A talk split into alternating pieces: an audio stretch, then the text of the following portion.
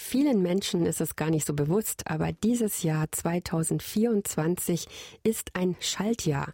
Das heißt, dieser Februar hat nicht nur 28 Tage, sondern noch einen Tag mehr. Morgen ist der 29. Februar und das passiert nur alle vier Jahre. Und weil das so ein besonderes Datum ist, gibt es morgen gleich mehrere Gedenk- und Aktionstage, unter anderem den Equal Care Day. Über den sprechen wir schon heute. Meine Kollegin Katja Völkel weiß mehr dazu. Katja, was ist denn der Equal Care Day?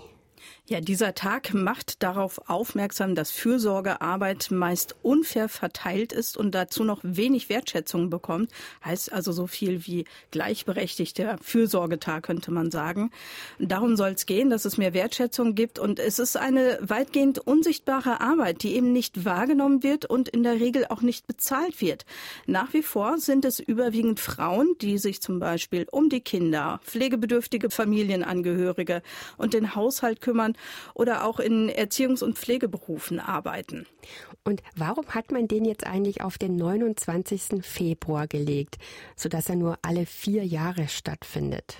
Ja, das steht symbolisch nicht nur dafür, dass diese Arbeit zu wenig gesehen wird, sondern meist auch auf das Verhältnis von 4 zu 1 bei der Verteilung von Care-Arbeit. Darauf weist es auch hin. Das heißt nämlich, dass Männer rechnerisch etwa vier Jahre bräuchten, um so viel private, berufliche und ehrenamtliche ehrenamtliche Fürsorgearbeit zu erbringen wie Frauen in einem Jahr. Und dieser Aktionstag soll eben dafür werben, dass die Aufgaben der Fürsorge und Pflege gleichmäßiger auf beide Geschlechter verteilt wird, dass es dafür mehr Wertschätzung gibt und dass sich ihre arbeitsrechtlichen sowie gesellschaftspolitischen Rahmenbedingungen verbessern.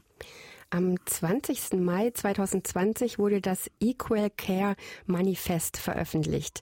Dabei wurden unter Mitwirkung von Berufsverbänden, Wissenschaftlern und Hilfsorganisationen 18 Forderungen aufgestellt. Welche sind das denn konkret? Dazu gehört eine einheitliche Absicherung von privater und sozialer Care-Arbeit, die Einführung einer finanziell abgesicherten Familienarbeitszeit mit angemessener Entgeltzahlung, dass Frauen und Männer für gleiche Arbeit gleichen Lohn bekommen und dass professionelle Unterstützungsangebote in der Care-Arbeit ausgebaut und attraktiv gestaltet werden. Also es bezieht sich ja auch auf Alten- und Krankenpflege zum Beispiel.